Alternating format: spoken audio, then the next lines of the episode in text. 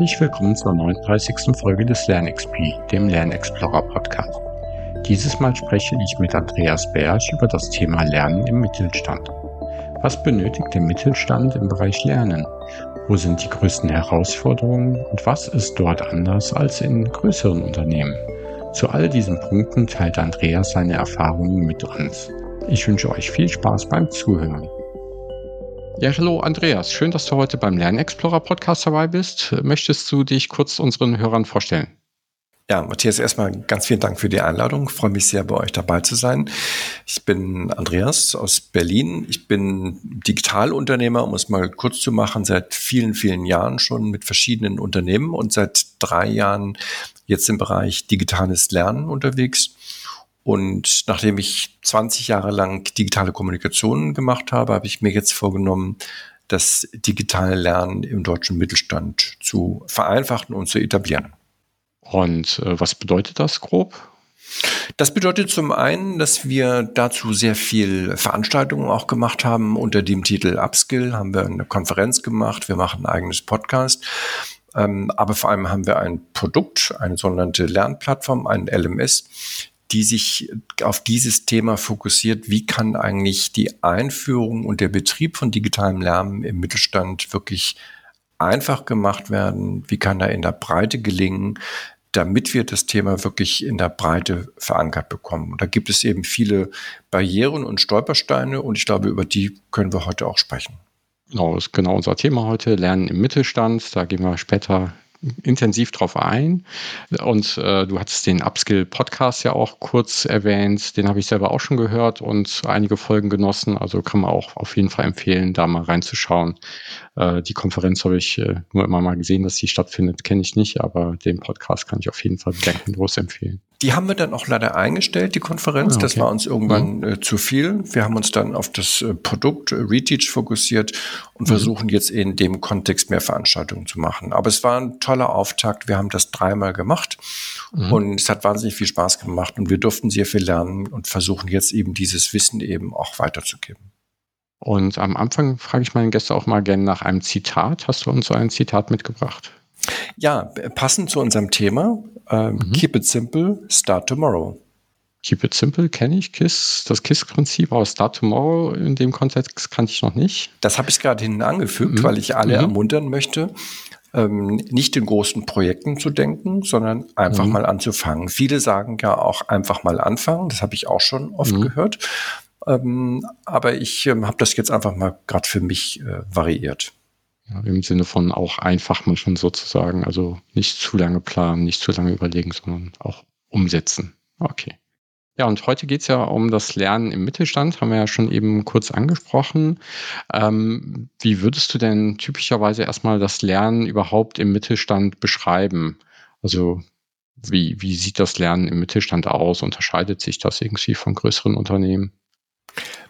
Also ich glaube, man muss differenzieren, das Lernen oder das digitale Lernen. Das Lernen hat es ja immer gegeben und wird mhm. es weitergeben. Das heißt, jeder Mittelständler hat seine Fortbildungsangebote, seine mhm. Veranstaltungen, hat natürlich auch die, die lästigen Pflichtsachen, nicht? Compliance-Trainings, Arbeitsschutz, mhm. Arbeitssicherheit hat einen großen Stellenwert mhm. im Mittelstand. Das ist nichts Neues. Und was natürlich alle im Mittelstand gemerkt haben durch Covid, das ist schwieriger geworden. Man hat aber auch das Positive entdeckt. Man hat gesehen, man kann tatsächlich auch digital arbeiten, also nicht nur in Konferenzen, sondern auch im, im Lernen.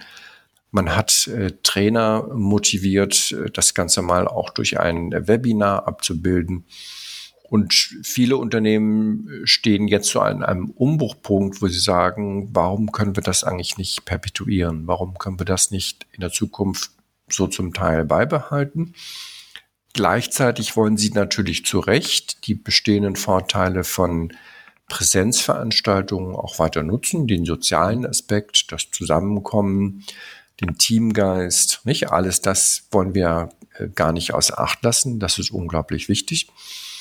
Und auf der anderen Seite sehen wir, dass der Mittelstand da wirklich noch ganz am Anfang ist. Du beschäftigst mhm. dich ja in deinem Podcast ähm, mit, mit vielfältigen Facetten, auch im digitalen Lernen, was ja in größeren Unternehmen komplett Alltag ist, nicht? Auch entsprechende ähm, Software gibt es ja schon seit mhm. vor 20 Jahren, auch, ja. im, auch im Unibereich. Aber für den Mittelstand ist das komplett Neuland. Also ich würde fast sagen, aus unserer Beobachtung hier, dass weniger als fünf Prozent der, ich spreche jetzt mal für Deutschland, der deutschen Mittelständler, sich mit dem Thema aktiv beschäftigen. Das heißt nicht das implementiert haben sich, sondern sich mhm. damit aktiv beschäftigen.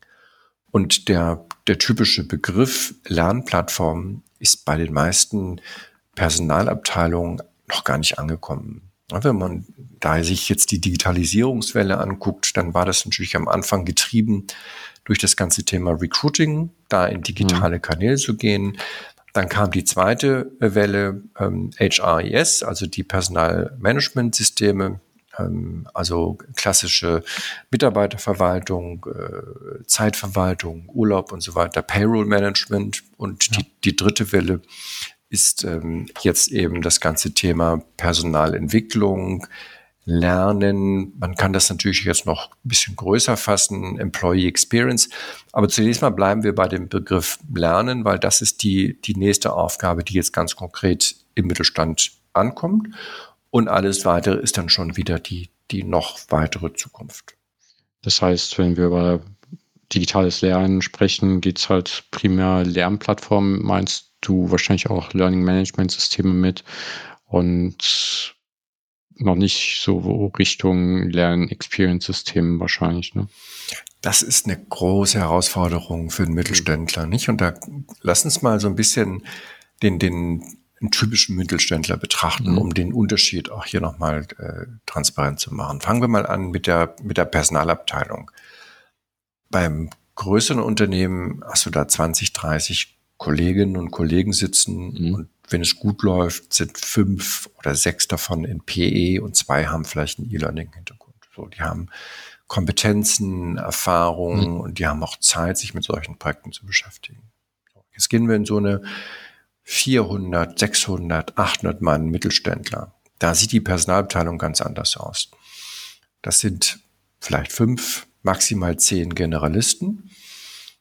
Wenn es zehn sind, dann gibt es vielleicht ein, zwei Spezialisten für Personalentwicklung oder die möchte man aufbauen, aber alle anderen haben eigentlich alle Aufgaben auf dem Tisch. Und das ist zunächst mal Recruiting, Lohnabrechnung, Urlaub, Urlaubsanträge, äh, das ganz klassische Personalmanagement. So, und jetzt gehen wir in so eine Abteilung rein und sagen, was wollt ihr eigentlich haben? Ein LMS oder ein LXP? Ja, da gucken die erstmal, ja, wovon sprichst du eigentlich überhaupt? Mhm. Und dann, ja, wollt ihr Learning Experience machen? Wollt ihr ähm, Adaptive Learning machen? Ja, wollt ihr mhm. ähm, personalisierte Lernpfade machen?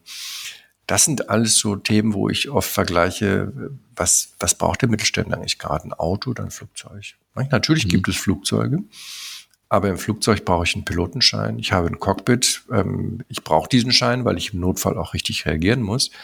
Und ich habe im Mittelstand gar nicht die Leute, dieses Flugzeug zu fliegen. Ich habe auch nicht das Geld und die Zeit, die Piloten auszubilden. Das heißt, hier mit dem Anspruch ähm, von und ich will mich jetzt gar nicht an den Begriffen LXP festmachen, ja, aber von komplexen Lernumgebungen in den Mittelständler reinzugehen, würde bedeuten, dass sich dieses Unternehmen mal zumindest auf 24 Monate blockiert. Das heißt, es wird erstmal gar nichts passieren. Ja, man wird große Projekte diskutieren, aufsetzen.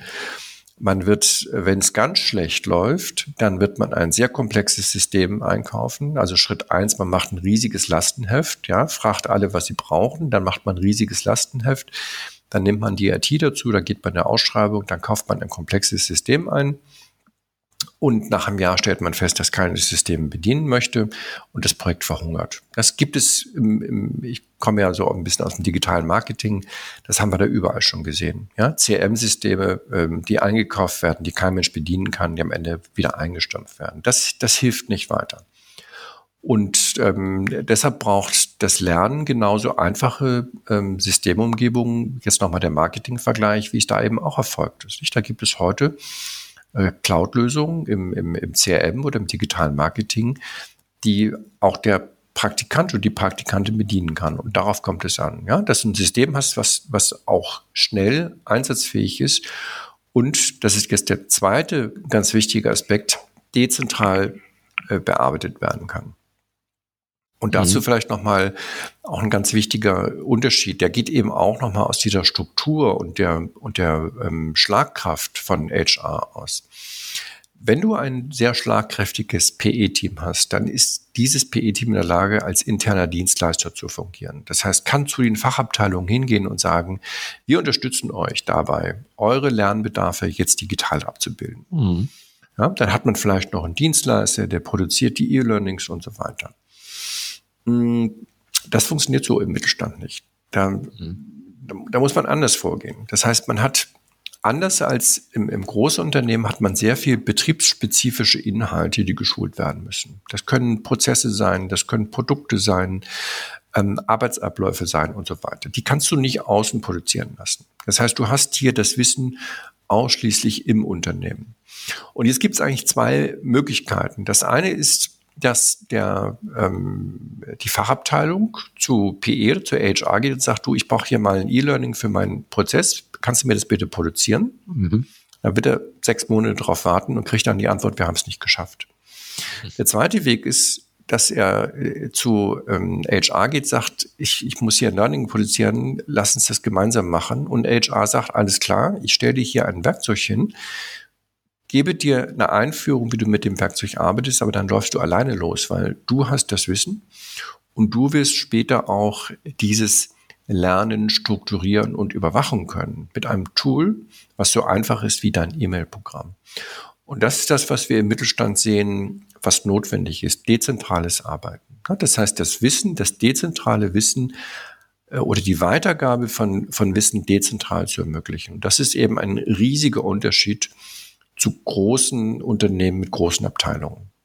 Wobei da ja auch dazu kommt, ne, dass meistens ja die Zielgruppen wahrscheinlich nicht so groß sind. Das heißt, äh, schon allein dadurch hätte ich ja wahrscheinlich kein großes Entwicklungsbudget, mit dem ich eine große E-Learning-Bude, sage ich mal, finanzieren könnte. Und ähm, viele sprechen auch über das Thema User-Generated Content, was ja im Prinzip ja auch mit einem passenden System dahinter empfiehlst, eigentlich genau ansprichst, ne? dass halt eigentlich eher die Bereiche befähigt werden, selber den Inhalt zu machen, dass er auch aktuell sein kann und äh, schnell adaptiert werden kann und angepasst werden kann, wenn sich was verändert. Und so, so würden ja auch viele Unterweisungen wahrscheinlich im Mittelstand und auch teilweise in Unternehmen passieren, ne? dass einfach ein Kollege ähm, ja das Training durchführt oder die Unterweisung durchführt. Ne? Und das wäre ja im Prinzip dann das, das zu übertragen auf den digitalen Kontext, wenn ich das richtig verstehe.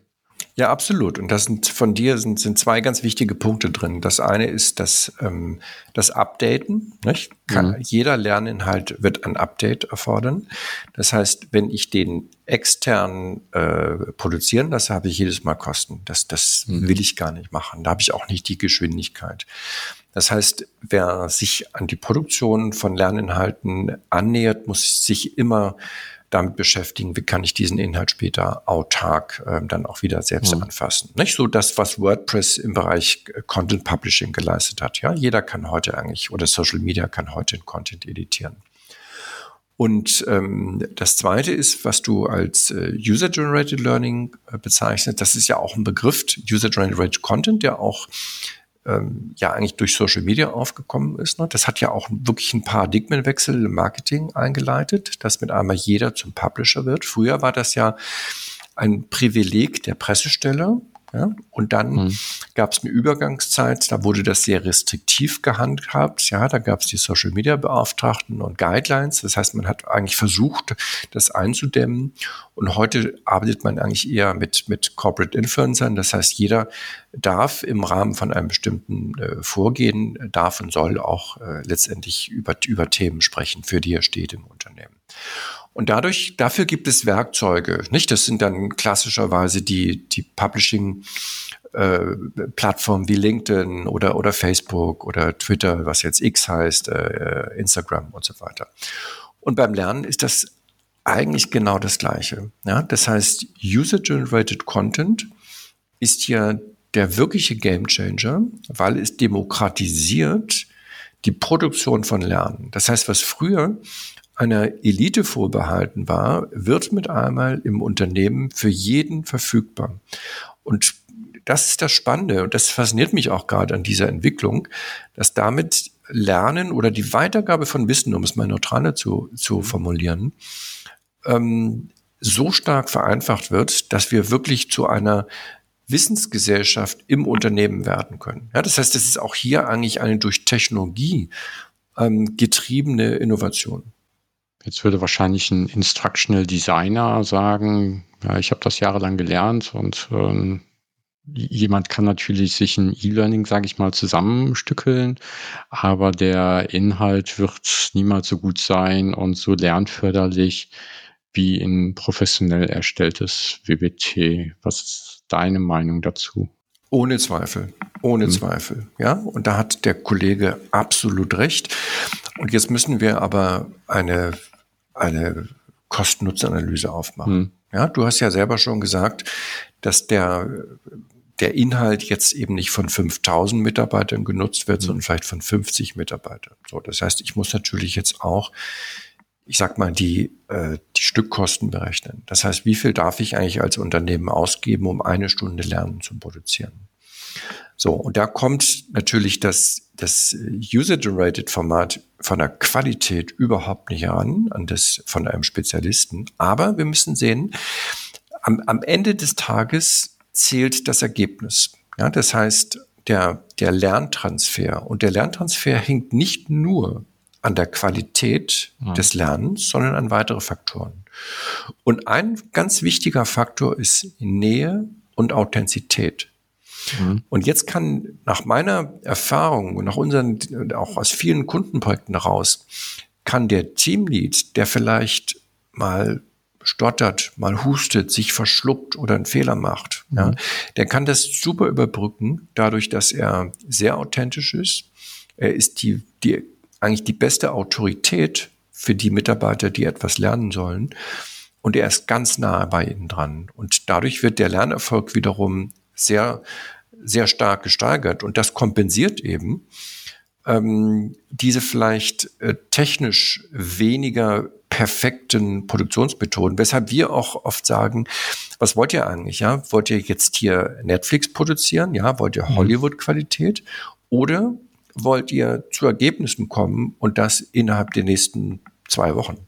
Und was ich dabei noch wichtig finde ne, zum Thema Transfer gehört halt auch die Relevanz und direkte Anwendbarkeit. Und je näher das an dem eigentlichen Prozess und an dem eigentlichen Team ist, oder wenn es halt mein Teamlead wäre zum Beispiel, dann weiß ich ja, dass das äh, ja fast schon die Form einer Arbeitsanweisung hat, ne? oder äh, ganz klar was eine Erwartung schürt. Und dann ist die, die Wahrscheinlichkeit des Transfers ja auch wahrscheinlich um einiges größer.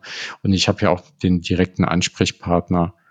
Ich habe äh, schon vor vielen Jahren auch bei Kollegen gesagt, ähm, wollt ihr wirklich ein Web-based Training machen oder reicht nicht auch schon mal ein Webinar, also einfach eine Online-Session durchzuführen. Ne? Die war natürlich äh, qualitativ noch nicht so, wie man sie heute hinbekommt, aber es war halt kein Entwicklungsprozess da. PowerPoint-Slides machen konnten die Leute und freisprechen die meisten. Ne? Also das heißt, eine gute Präsentation haben sie hinbekommen und es war halt sofort da und ein Versprecher in einem Live-Webinar wird einem sehr gerne vergeben. Im Gegensatz beim äh, Web-Based Training, was produziert ist, wird halt jedes Wort umgedreht. Und das, das finde ich halt auch nochmal ganz, ganz wichtig. Und der Vorteil hier ist halt, dass es halt nicht nur ja, dass es halt wahrscheinlich kondensierter ist in, in einem Online-Training, was dann erstellt wird. Also wir haben natürlich auch äh, viele Versuche äh, gemacht mhm. und auch geguckt, was funktioniert eigentlich und was funktioniert jetzt nicht in der Medienproduktion, nicht? Und um da mal so ein bisschen auch in die, in die Praxis zu mhm. gucken. Die, die Horrorsituation für jemand, der sowas nicht beruflich macht, ist ja, dass er irgendwo in einem abgekapselten Raum vor einem Greenscreen steht mit einer Kamera hm. und da jetzt ein Lernvideo produzieren soll. So, das, das kann ja gar nicht funktionieren. Nicht? Das hat der, der hatte die Kollege noch nie gemacht. Ja. Und dann passiert eben das, das Typische. Ähm, achtmal hustet man, fängt immer neu, neu an. Beim neunten Mal hustet man nicht, da war das Mikro nicht an. So, und dann fängt man wieder an. Das heißt, man ist eigentlich nur frustriert und, und kriegt nichts raus. Mhm. Deshalb haben wir dann in unseren Projekten immer gesagt, geht das Schritt für Schritt an, macht erstmal das, was ihr sowieso jeden Tag macht, ja, macht eine Microsoft Teams Session oder irgendeine Live Session, zeichnet die auf, ähm, und danach sprecht ihr Folien ein, das heißt, geht Schritt für Schritt voran Und dann werden auch die Kollegen, die das machen sollen, diese Berührungsängste zu dem, zu dem Medium verlieren. Und wenn sie das ein paar Mal gemacht haben, dann können Sie sich auch mal ranmachen zu sagen, ich stelle mich mal mit meinem mit meiner Smartphone-Kamera irgendwo hin und nehme mal was auf. Das ist der nächste Schritt. Mhm. Ja, ich brauche noch lange kein Studio. Und so geht es weiter. Und gerade was du sagst, diese ganzen Fehler, die sind, ähm, ich finde die sogar positiv, ja, weil das macht das Training äh, menschlich.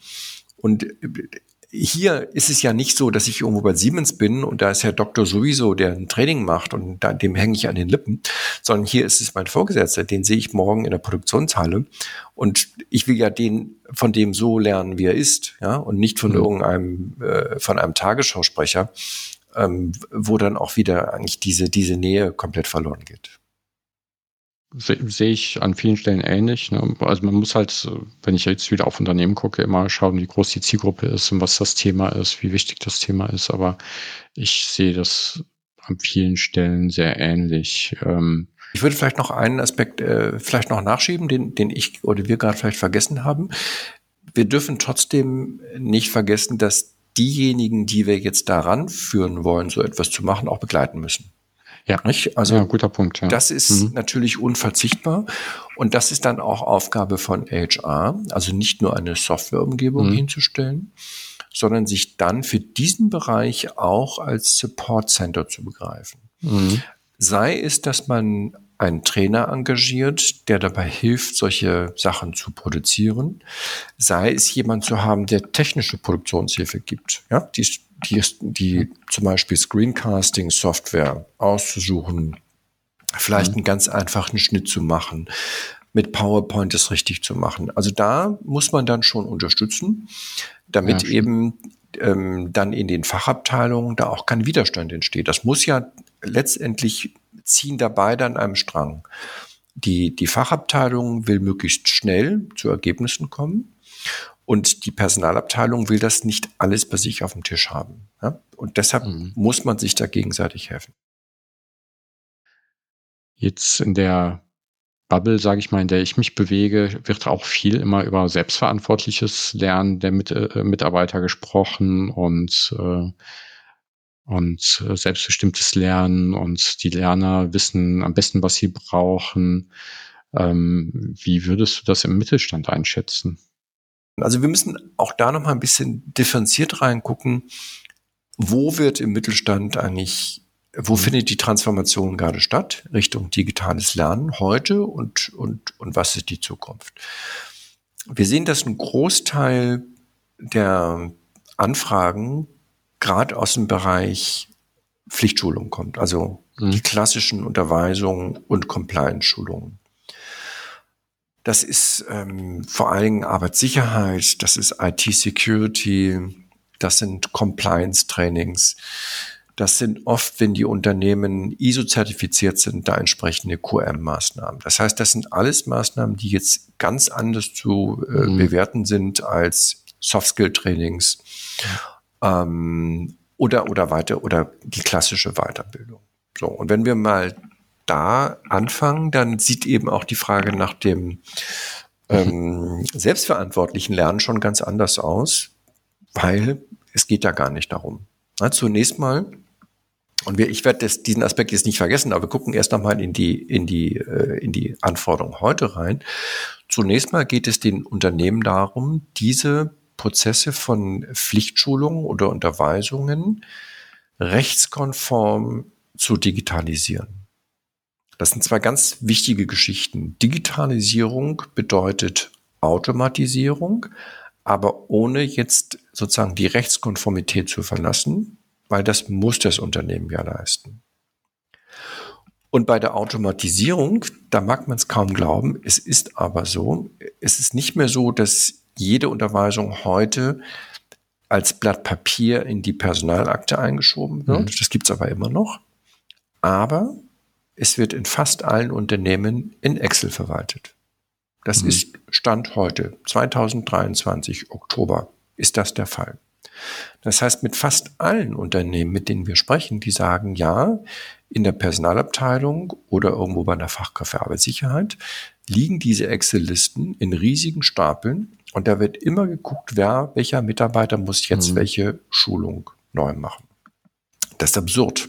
Ja, es ist wirklich absurd, dass man das heutzutage nicht ähm, automatisiert. Und das ist der erste, äh, der erste Berührungspunkt für den typischen Mittelständler zu sagen, ich möchte das ganze Thema digitalisieren, weil es ist ein Kostenargument. Ja. Ja. diese Zeit, die ich da investiere in das Verwalten von Excel-Listen, die kann ich mir sparen durch einen ganz simplen Softwareprozess. Und die freisetzenden Ressourcen kann ich, kann ich anders einsetzen. Und dann stellt sich nur die Frage der, der Rechtskonformität. Ja, das ist ganz wichtig. Rechtskonformität kommt nie aus der Software, sondern kommt immer nur aus dem Prozess, den man mit der Software macht. Ähm, Und das lässt sich rechtskonform abbilden. Das ist ganz simpel. Ja, das heißt, man, man muss einfach nur bestimmte Rahmenbedingungen ähm, einhalten, dass am Ende des Tages der, der Nachweis rechtskonform erfolgt. Und das ist ja notwendig gegenüber entweder der Berufsgenossenschaft oder auf einem weniger hohem Level dann im, im Qualitätsmanagement. Das sind rechtliche Anforderungen, wie zum Beispiel eine elektronische Signatur, ja, dass man die, dass man die Schulung gemacht hat. Oder auch eine, eine Wissensabfrage, nicht? Das lässt sich durch ein ganz einfaches Multiple-Choice-Quiz automatisieren. Ja, das weißt du alles viel besser als ich. Da kommt einfach ein, ein Wissensinhalt, dann gibt es eine Frage und dadurch kann dokumentiert werden, ob ein Mitarbeiter gemacht hat. Und der Rest ist dann Software, sind Workflows. Ja, also ganz einfache Erinnerungsworkflows. Wir bei uns machen das in, in, in der Regis-Software mit, mit ablaufenden Zertifikaten. Das heißt, die Zertifikate werden digital erstellt und kriegen ein Ablaufdatum. Und wenn die dann nicht äh, wiederholt werden nach der Erinnerung, dann leuchtet es eben rot auf. Nicht? Und das kann dann eben auch an die äh, Personalakte übertragen werden. Und dann sehen die äh, Verantwortlichen auch, was da schief läuft. So, das heißt, das erstmal zum Thema selbstverantwortliches Lernen. Ja. Ist vielleicht noch gar nicht so stark angekommen, ist aber jetzt die zweite Welle. Ja, das heißt, blicken wir mal in die Zukunft. Was bedeutet eigentlich ähm, Personalentwicklung in der Zukunft im Mittelstand. Und dann haben wir natürlich, ja, da haben wir eine vielfache Herausforderung. Das einige, das eine ist das ganze große Thema abgelutscht, nicht? Aber Fachkräftemangel. Ja? Das heißt, ähm, mhm. wie kriege ich überhaupt meinen meinen Bedarf gedeckt? Wir alle wissen, Recruiting kann das nicht mehr lösen. Also muss ich äh, kompensieren äh, durch Upskilling und Reskilling. Ja, das heißt, ich habe absolut die Notwendigkeit im Mittelstand, gerade wenn ich jetzt nicht in der Metropolenbereich bin, ich muss irgendwie meine Leute weiterbilden, äh, damit ich die ausscheidenden äh, Fachkräfte ähm, teilweise ersetzen kann und auch, dass ich das Wissen der ausscheidenden Fachkräfte im Unternehmen halten kann. Ne? Das mhm. sind ja die Wissensträger, Expert Learning. Und dann sind wir schon in dem ganzen äh, Bereich des selbstverantwortlichen Lernens. Ähm, äh, und da ist natürlich die große Schwierigkeit, dass, äh, da kommen wir jetzt nicht drum herum, dass digitales Lernen äh, nicht so erfolgreich ist wie eine ganz klassische Präsenzschulung, wo ich in einem Dialog mit dem Trainer bin. Ja, das hat was mit der mit dem Umfeld zu tun, mit der intrinsischen ähm, Motivation, mit den, mit den Formaten. Das hat oft auch etwas mit dem Überangebot zu tun. Also viele meinen ja, dass wenn ich ein ähm, ich habe heute gerade auf LinkedIn so einen schönen Artikel gelesen über das Netflix des Lernens, ob das jetzt sinnvoll ist oder nicht. Das Überangebot löst das Problem nicht. Mhm. Ja, das äh, LinkedIn oder Udemy sind für mich immer ein Tisch mit 100 angebissenen Äpfeln und alle sind braun geworden, aber keiner wird aufgegessen. Ja, und hier funktioniert eben das, ähm, das selbstverantwortliche Lernen nicht, weil das Überangebot nicht dazu führt, dass die, die, die Completion Rate, und darum geht es uns ja, und damit der Lerntransfer ähm, signifikant verstärkt werden kann. So. Wie kann man das steigern? Ich glaube vor allem durch, durch einen hybriden Ansatz. Das heißt, die reine Lernkonserve, das On-Demand-Lernen, wir sprechen da immer von asynchronen Formaten, ist zwingend zu ergänzen durch synchrone Formate. Mhm. Digital, aber auch analog. Das heißt, ich propagiere immer Hybridformate und ich propagiere auch die sogenannte Lernkohorte. Das heißt, dass Mitarbeiter immer in Gruppen gemeinsam lernen. Das heißt, auf einem gemeinsamen Lernziel, mit einem gemeinsamen Zeitstrahl, mit dem, mit dem Austausch. Es hat wahnsinnig viele Vorteile. Ähm, und der größte Vorteil liegt vielleicht darin begründet, dass in dem Austausch der Lerntransfer unglaublich verstärkt wird. Da bist du jetzt noch mal viel mehr Experte als ich. Ja, ich bin Softwareunternehmer. Ich kann eigentlich nur das wiedergeben, was wir aus der, aus der Software sehen. Aber was, was wir eben sehen, ist, dass dieses interaktive Element zwischen Menschen natürlich viel besser funktioniert als zwischen Mensch und Maschine. Das, da wird jetzt KI nochmal äh, deutlich was verändern. Aber das Interaktive heißt ja nicht nur das Rezipieren, sondern auch das Geben. Und in, wenn ich etwas erkläre, verstehe ich. Dieser das gilt ja immer noch. Das heißt, wenn ich in einer Gruppe bin und anderen etwas erkläre, verstehe ich selbst noch viel besser. Und deshalb glaube ich persönlich, ähm, dass diese Hybridformate die besten sind. Ähm, Im Übrigen lässt es sich skalieren. Wir denken ja als Softwareunternehmen immer auch an Skalierungseffekte. Das heißt, wenn ich eine, die klassische Lernkohorte, die besteht aus äh, der Lernkonserve, zum Beispiel einem Video, die besteht aus einer Live-Session in Präsenz oder einem Webinar und die besteht aus der Gruppe, dann kann ich zumindest zwei Elemente skalieren, nämlich das Video und die Gruppenarbeit. Weil bei der Gruppenarbeit brauche ich den Trainer nicht. Ja, den brauche ich nur bei der Präsenzveranstaltung oder dem Webinar. Das heißt, ich habe zwei Elemente, die ich skalieren kann, dann gehen die Produktionskosten runter. Und dadurch ist für mich das Hybridformat, die Lernkohorte, eigentlich das zukunftsweisende Format, auch im, im Corporate Learning. Das funktioniert ja auch meistens gut, wenn ich, genau wie du sagst, ne, im Prinzip dasselbe oder ein ähnliches Lernziel habe und gemeinsamen Zeitstrahl habe, habe ich halt mehr Verantwortung im Prozess und mehr klare Punkte, an denen etwas passiert und eine soziale Verantwortung. Das funktioniert natürlich äh, immer besser, aber ähm, beim Thema Pflichtschulung, über das du gesprochen hast, äh, kann ich mir das auch schwerer nur vorstellen, ja. Ja, die musst du halt machen, nicht? Und ich meine, äh, das, das Problem ist ja oft, ich meine, die, die Brandschutzschulung, ja, die hast du jetzt, wenn du da fünf Jahre im Unternehmen bist, hast du die fünfmal gemacht. Jetzt kannst du die neu aufnehmen. Die Leute klicken trotzdem da durch, weil sie einfach keinen Bock drauf haben. Nicht? Und das ist natürlich eine riesige Herausforderung für die äh, da zuständigen Fachkräfte für Arbeitssicherheit. Nicht die sagen ja zu Recht, völlig zu Recht. Wir müssen aber auch hier einen Lernerfolg haben. Nicht nur den Nachweis haben, mhm. sondern wir müssen ja sicherstellen, dass im Brandfall die Leute wirklich das Richtige machen. Und das ist eine echte Challenge. Ja.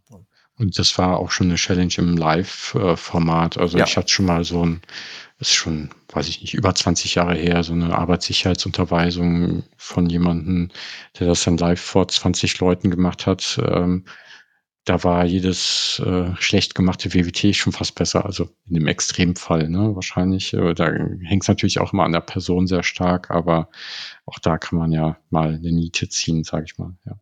Ähm, ja, eben hat es ja auch gesagt, ne, dass das Thema rechtskonform ablegen und, und wenn ich dann höre Excel, mal abgesehen davon, dass Excel nicht mehr so zuverlässig ist, also es arbeitet schon zuverlässig, aber wenn man mal auf einmal eine Sortierung verändert und nicht alle Spalten erwischt oder sowas, kann ja schnell mal passieren, dass die Datenstruktur korrupt ist und äh, kann mir vorstellen, dass es nicht sehr rechtskonform ist und dann meistens wahrscheinlich zusätzlich noch irgendwo irgendwelche Dokumente abliegen. Das ist etwas, was ich auch nicht haben wollte, ja. Vor allem, wenn dann auf einmal äh, eine Überprüfung ist, falls was vorgefallen ist und dann die Frage im Raum steht, hat Matthias Wienke denn folgende Unterweisungen gemacht und man dann anfangen muss zu suchen. Ja. Ähm,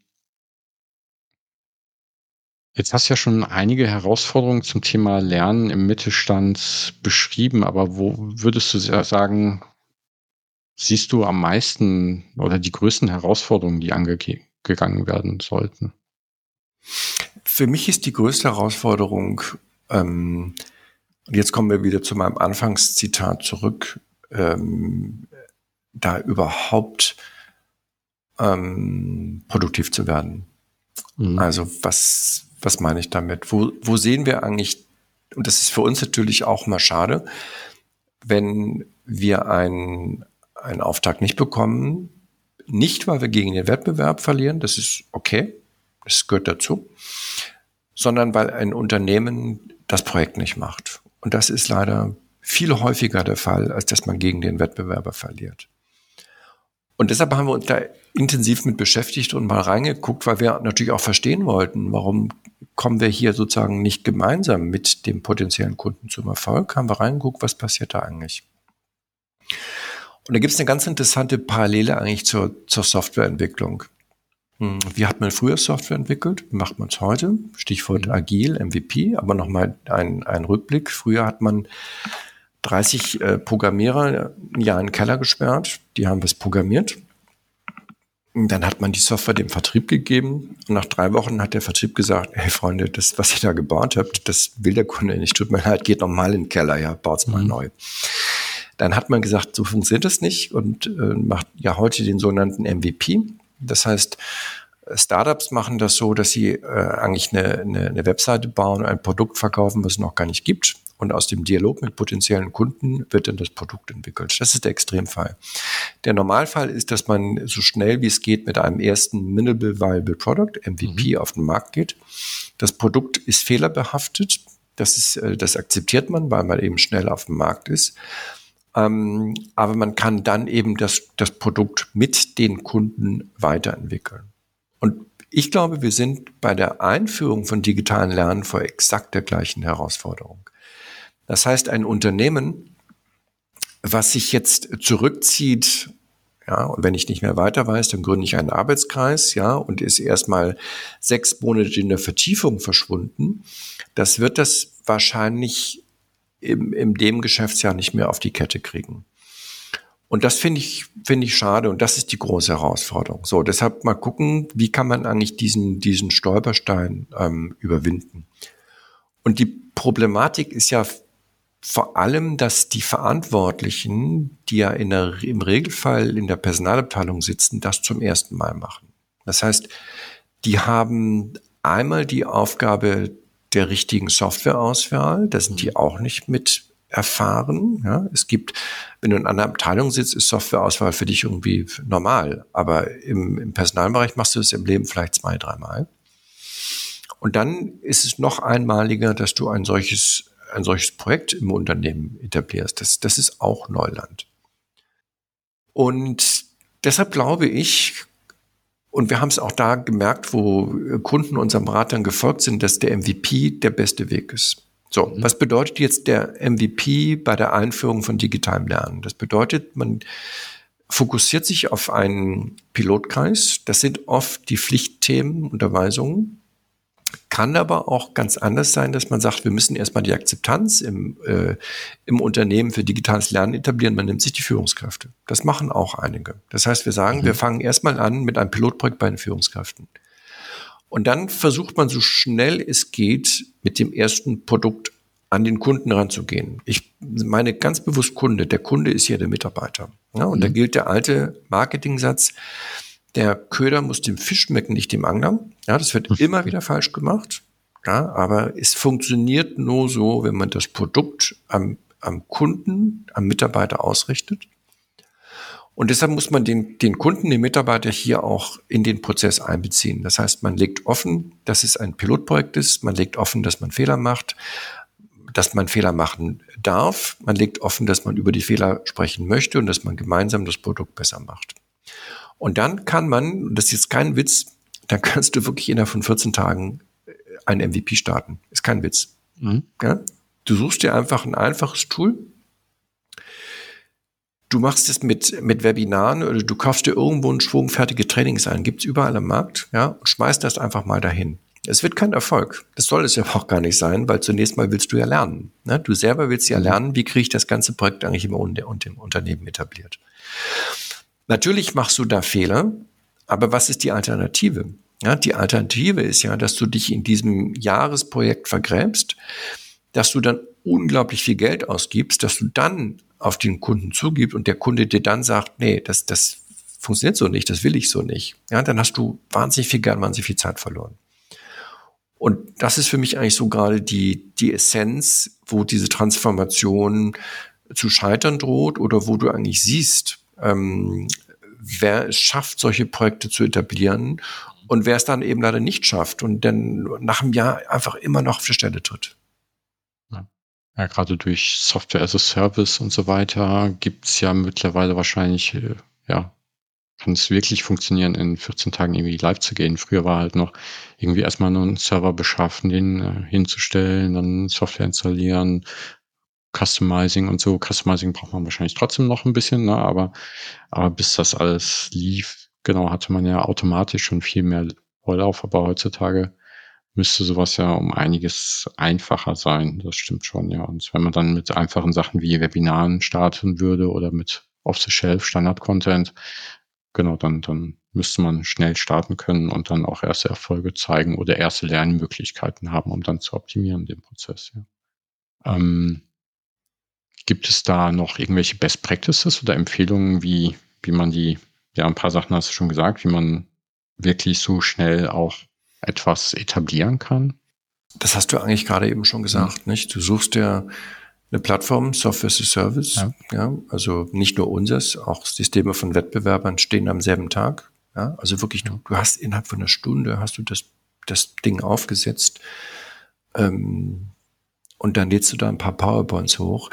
Also wir waren am Anfang, wir haben ja auch mit dem MVP gestartet, nicht? Wir waren am Anfang total irritiert, dass unsere allerersten Kunden, ähm, die haben da ISO-Schulungen gemacht und da haben ihre PowerPoint-Folien hochgeladen mhm. und wir waren entsetzt. Wir dachten, wie sieht das denn aus? Ja, und, und wir hatten ganz anderes, eine ganz andere Erwartung eigentlich, wie unser Produkt ja. verwendet wird, nicht? Aber die machen das heute immer noch so, ja. Und das ist das, was die brauchen. Das sehen, mhm. das siehst du beim Siemens ganz anders, aber die brauchen das so, ja. Das, äh, die stellen äh, Lebensmittel her und die brauchen einfach Hygieneschulung, ja. Die brauchen mhm. einfach den Nachweis, dass das gemacht wird.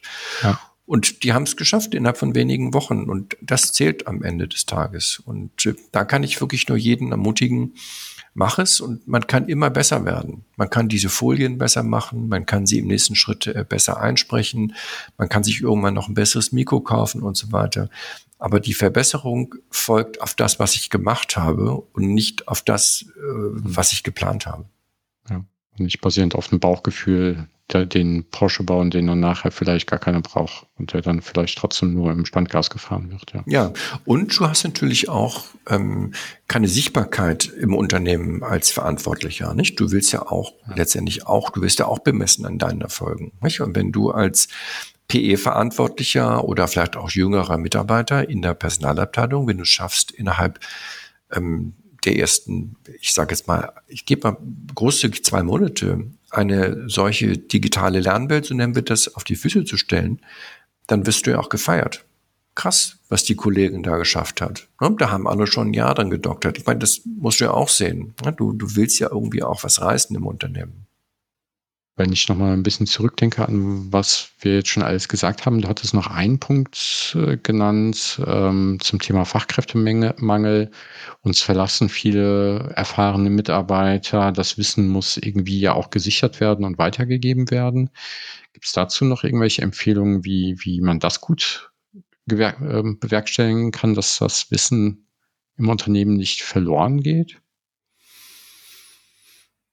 Naja, es ist eigentlich das, was wir schon unter dem Begriff mhm. Expert Learning gestreift haben. Nicht? Das heißt, die Experten befähigen und ermutigen, dieses Wissen weiterzugeben.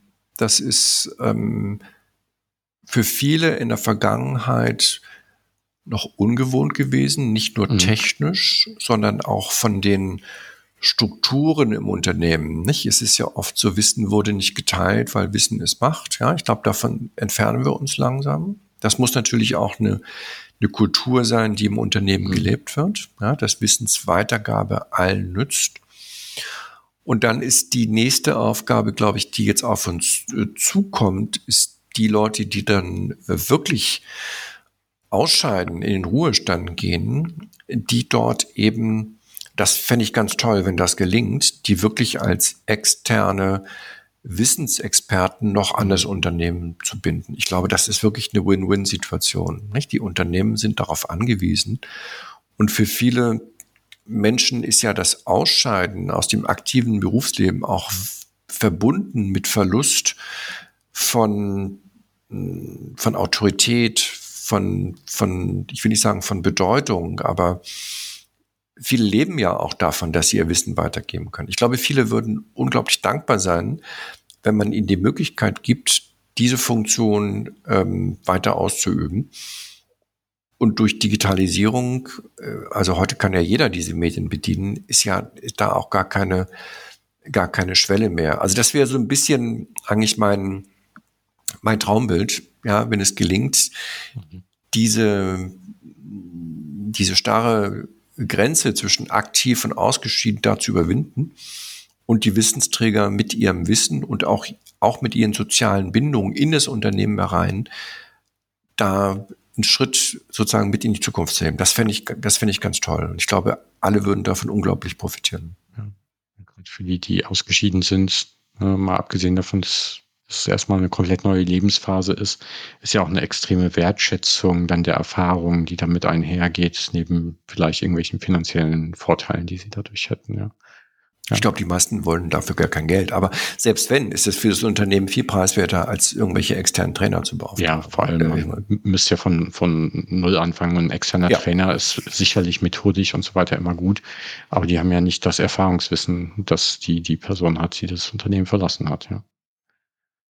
Ähm, der zweite Punkt, äh, zu dem ich nochmal nachhaken wollte, ist, äh, wir hatten ja um einiges über User-Generated Content gesprochen, wie wichtig das ist und dass manche vielleicht auch einfach nur ihre PowerPoints hochladen. Jetzt gibt's ja heute immer mehr Möglichkeiten, sowas auch mit äh, KI-Unterstützung oder Generative AI ähm, einfacher oder unterstützt herzustellen. Hast du da eine Meinung zu? Würde das dem Mittelstand vielleicht auch helfen? Gibt's da schon Lösungen? Ja, also das, das ist schon da. Also wir selbst äh, sind auch in den Endzügen der Programmierung, dass wir mhm. in der Reteach-Lernplattform, dass du einfach ein PPT hochlädst und daraus die KI dann Quizfragen dir rausschmeißt. Mhm.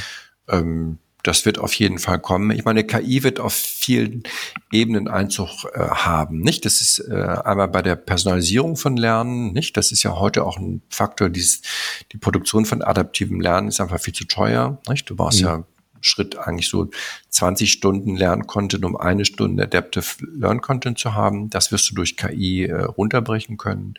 Du wirst natürlich eine bessere Auswertung haben und du wirst Feedback haben.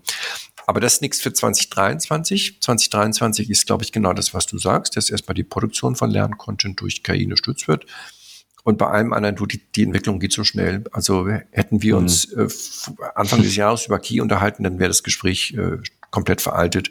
Ja. Insofern ähm, können wir das gern in einem Jahr nochmal führen. Aber wenn wir heute da eine Prognose waren, dann mache mach ich mich nur lächerlich. Und das, ja, das, das ist richtig, weil heute ist ja schon möglich, äh, weiß ich nicht, sich Skripte generieren zu lassen, sogar die Videos erzeugen zu lassen und so weiter. Und genau, wenn man sich bedenkt, was dann in einem Jahr möglich ist, genau, da kann man nur spekulieren und es wird wahrscheinlich falsch liegen. Genau, da hast du recht.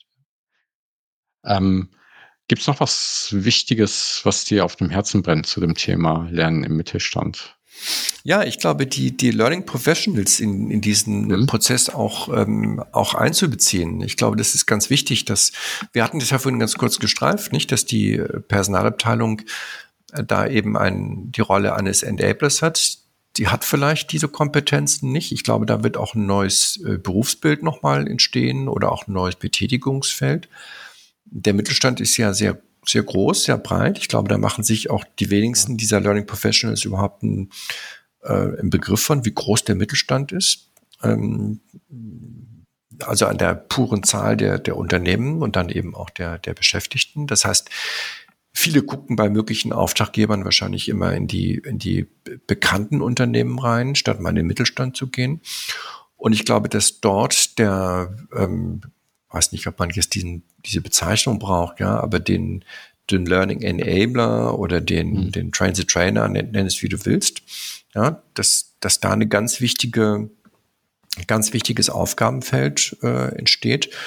Und dann ist der Auftraggeber und das, das, das, auf, das beauftragte Produkt natürlich ein anderes, nicht? Das ist dann nicht so großvolumig.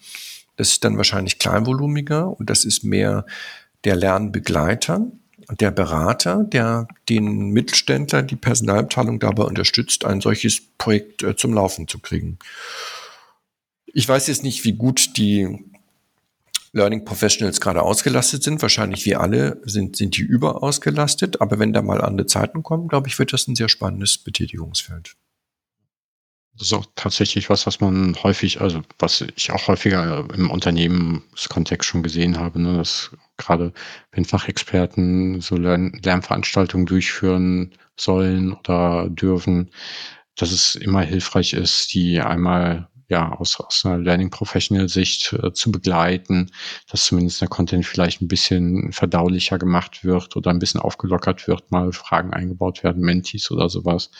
Und sei es nur, ich glaube, du hast ja auch gesagt, eine Unterstützung zum Thema Schneiden, dass man die, die, den Ton ein bisschen komprimiert, dass nicht so viele äh, Tonschwankungen oder Lautstärke-Schwankungen drin sind oder QAs rausschneidet oder sowas. Ne? Ich glaube, das, das sind teilweise nur sehr kleine Sachen, die man macht, aber die für den Nicht-Experten schon einen großen Unterschied machen können. Ja, und da, du hast ja wahrscheinlich viele Zuhörer aus dem Bereich, da hätte ich dann eben nur eine Bitte, ähm, schraubt eure Ansprüche runter. Nicht? Es bringt nichts, mit den Enterprise-Ansprüchen in den Mittelstand mhm. zu gehen. Das wird der Mittelstand nicht schaffen. Das muss er auch nicht schaffen. Das heißt, da braucht man einfach andere Anforderungen. Ja, da muss man dann pragmatisch agieren. Dann darf das Video mal äh, eine schlechtere Qualität haben. Dann, äh, ja, also da muss man dann auch sich nochmal neu justieren und sagen, mhm. was ist eigentlich das Arbeitsergebnis, was der Mittelständler hier braucht? Und das orientiert sich immer dann im ja im, im, im Spannungsfeld zwischen, zwischen Qualität, aber auch Zeit und Budget. Nicht? Und während im Enterprise das ganze Thema auf Qualität basiert, basiert es eben hier dann zunehmend auch auf den Fakten, wie schnell geht das Ganze ähm, und wie, wie kriegen wir es einfach auf, auf die Straße.